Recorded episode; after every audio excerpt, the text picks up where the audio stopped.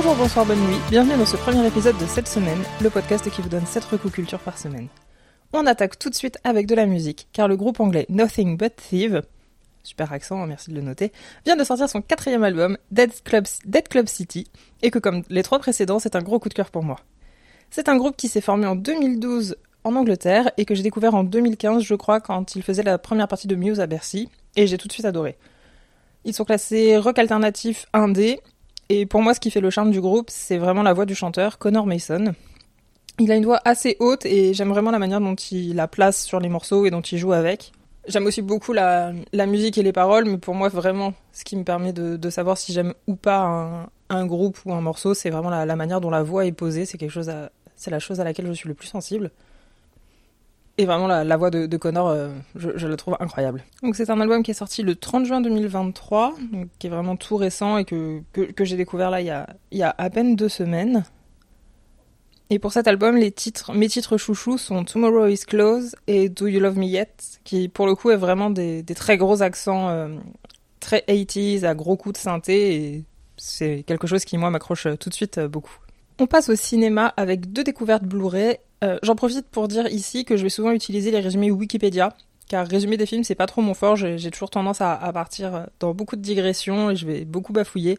Donc voilà, pour éviter ça, euh, pour éviter de bafouiller, de chercher mes mots, et aussi euh, pour m'éviter de spoiler, parce que moi je préfère connaître les détails d'un film ou d'un livre avant de les découvrir, mais je comprends que ce soit pas le, cas de tout le monde, donc en général les résumés Wikipédia ne spoilent pas trop, donc je, préfère me baser dessus pour ce premier film, je vais parler de Killer Joe de William Friedkin, sorti en 2011 de 103 minutes avec Matthew McConaughey, Emile Hirsch et Juno Temple que j'avais découvert dans Rockaboo mais que j'ai beaucoup aimé. Donc ça se passe au Texas et donc Chris, Emile Hirsch, euh, est un petit délinquant qui doit très vite rembourser 6000 dollars parce qu'il a déjà demandé euh, plusieurs fois des délais supplémentaires qui lui ont été accordés mais là il arrive vraiment au, bout de son délai. Et pour euh, trouver cet argent, avec son père, ils vont mettre un, plan au point qui est de, tuer sa mère, donc l'ex-femme de son père, pour récupérer l'argent de l'assurance vie qui est au nom de sa petite sœur. Et pour ce faire, on l'a mis en contact avec un tueur professionnel, euh, donc qui est interprété par Matthew McConaughey, qui est donc euh, policier le jour, tueur en série la nuit, enfin tueur à gage la nuit. évidemment, euh, rien ne va se passer comme, comme Chris et son père l'avaient prévu on sait assez rapidement, euh, nous en tant que spectateurs, ce qui va se passer, quelles sont les intrications entre les différents personnages, je trouve, mais ça n'enlève rien au film, au contraire. Euh, donc j'ai vraiment trouvé ce film incroyable. Euh, pour la petite histoire, j'ai envoyé un, mail à mon conjoint en lui disant Ah, ce matin j'ai vu Killer Joe, c'était incroyable. Et le lendemain, je lui ai envoyé un mail en disant Hé, hier matin j'ai regardé Killer Joe, c'était incroyable. Bon, j'avais oublié que je lui avais envoyé un mail la veille, mais, mais voilà, je, tellement, tellement j'ai trouvé ce film incroyable. il a fallu que je le dise à, plein de gens et, même plusieurs fois. Donc que ce soit dans les rebondissements ou dans le jeu des, acteurs, surtout Matthew McConaughey, la réalisation est aussi hyper maîtrisée, mais bon, c'est William Friedkin, donc on n'a pas trop de surprises à ce niveau-là. Donc vraiment un, très très gros euh, coup de cœur. Si vous aimez les thrillers, je pense que vous pouvez y aller euh, les yeux fermés.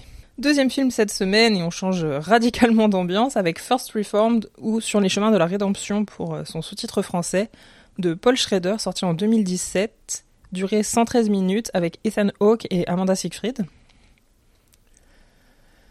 Et donc là, ça nous raconte l'histoire de euh, Ethan Hawke, qui est donc un ancien aumônier militaire, qui est maintenant euh, pasteur d'une église réformée, donc l'église First Reformed, et qui va venir en aide à un paroissien et à sa, conjointe, en fait, à la demande de sa conjointe, parce que euh, c'est un activiste environnemental et il a été emprisonné, et depuis qu'il est sorti de prison, il est en, en grande dépression et elle, elle veut vraiment euh, l'aider à s'en sortir et donc elle demande euh, au pasteur de, bien vouloir l'aider.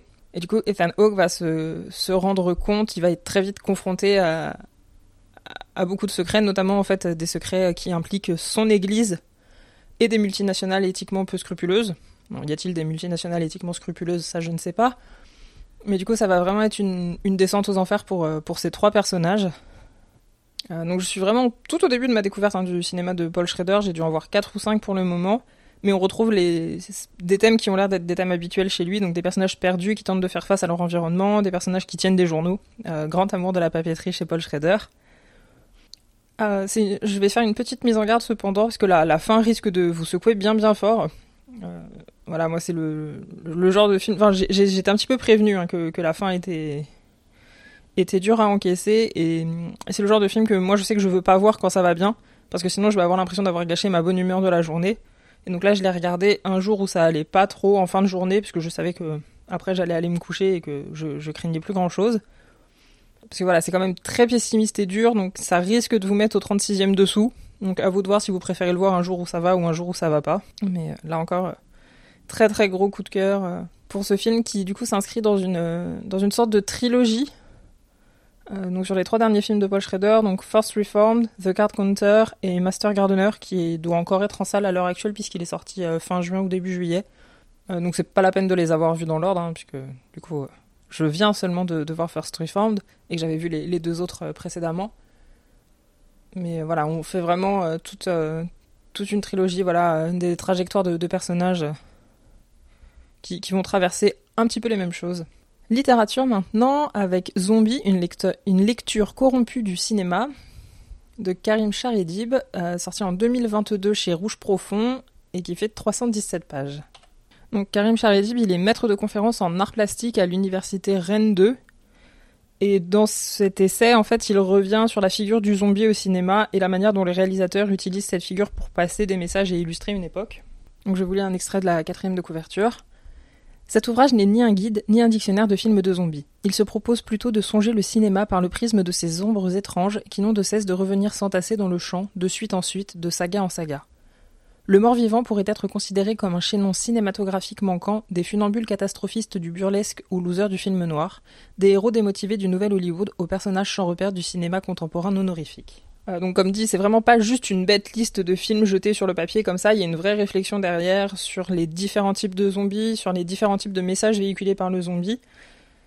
C'est un ouvrage vraiment passionnant et très accessible et vous n'êtes pas du tout obligé d'avoir vu tous les films cités. Hein, j'ai dû voir à peine un dixième des films dont il parle dans le, dans le livre, puisque les films de zombies c'est vraiment pas quelque chose qui me, qui me parle particulièrement. Mais voilà, si, vous voulez connaître un petit peu plus cette figure-là du, cinéma et, de la société en général, je, vous le conseille. On passe du zombie aux orques avec Légende élatée de Travis Baldry, sorti chez Inis Éditions en 2023 pour un total de 336 pages. On y suit les aventures de Vive, une orque qui, lassée d'aller dérouiller des ennemis, décide tout simplement d'ouvrir un coffee shop. Pour ce faire, elle sera aidée d'une légendaire pierre censée lui apporter la bonne fortune et d'une succube, et Lorraine ne sera pas trop pour faire face à, toutes les péripéties qui les attendent. On est vraiment sur de la cozy fantasy, donc c'est vraiment parfait pour le temps qu'il fait actuellement euh, à Paris. On attrape son plaid, un chai latte et on peut foncer les yeux fermés. Ouvert, c'est plus pratique pour lire, mais vous m'avez comprise. Gardez votre plaid et votre boisson chaude pour cette sixième recommandation, puisque je vous parle maintenant de la chaîne Twitch Tea-Friendly Julie. Peut-être que vous connaissez déjà Julie, parce qu'elle a une chaîne YouTube depuis de nombreuses années maintenant, qui s'appelle euh, également Tea-Friendly Julie où elle nous partage son quotidien dans la campagne bretonne avec euh, ses puzzles, ses vinyles, ses animaux. Et elle s'est lancée il y a quelques semaines, quelques mois maintenant sur Twitch pour des lives pareils, très chill, très cosy. Donc euh, il y a des lives discussions, des lives assemblage de Lego des, ou de puzzles. Le mercredi, c'est mercredi doigt. Donc c'est des lives euh, créatifs où elle fait toutes sortes de choses, de l'argile, de la peinture, des cachets de cire, des petits tampons, des pompons, de la broderie. Il y a vraiment. Euh, si vous aimez les loisirs créatifs, il y a forcément un live par-ci par-là qui va, qui va vous accrocher. Et les lives. Euh, et les lives du jeudi qui sont consacrés pour le moment au visionnage de la série Une nounou d'enfer. Donc euh, voilà, petit, petit bonbon régressif pour ceux qui, qui ont regardé la série lorsqu'ils étaient enfants. C'est vraiment une chaîne qui apporte de la bonne humeur. J'aime vraiment beaucoup l'énergie que dégage Julie et la communauté en fait qu'elle a su créer euh, autour de ça. Donc euh, n'hésitez pas à y rejoindre le Goose Gang. Et pour terminer, une recommandation podcast car j'ai tout récemment découvert le podcast Ma séance de psy où Sylvain et Laetitia, respectivement psychiatres et psychologues, décryptent pour nous le traitement des maladies et des troubles psychiques au cinéma. Donc c'est un podcast qu'ils ont lancé en 2023, donc euh, là encore c'est tout récent, ils ont une petite dizaine d'épisodes. J'aime vraiment la, manière qu'ils ont de, parler de la, maladie mentale en rapport avec les, films dont ils parlent. Euh, comme en plus, voilà, c'est leur cœur de métier, c'est des choses euh, qu'ils ont bien étudiées. Ils peuvent citer des, études qui sont assez récentes euh, et des ouvrages de référence que, presque tout le monde peut avoir. Hein. Voilà, le, DSM est en vente libre.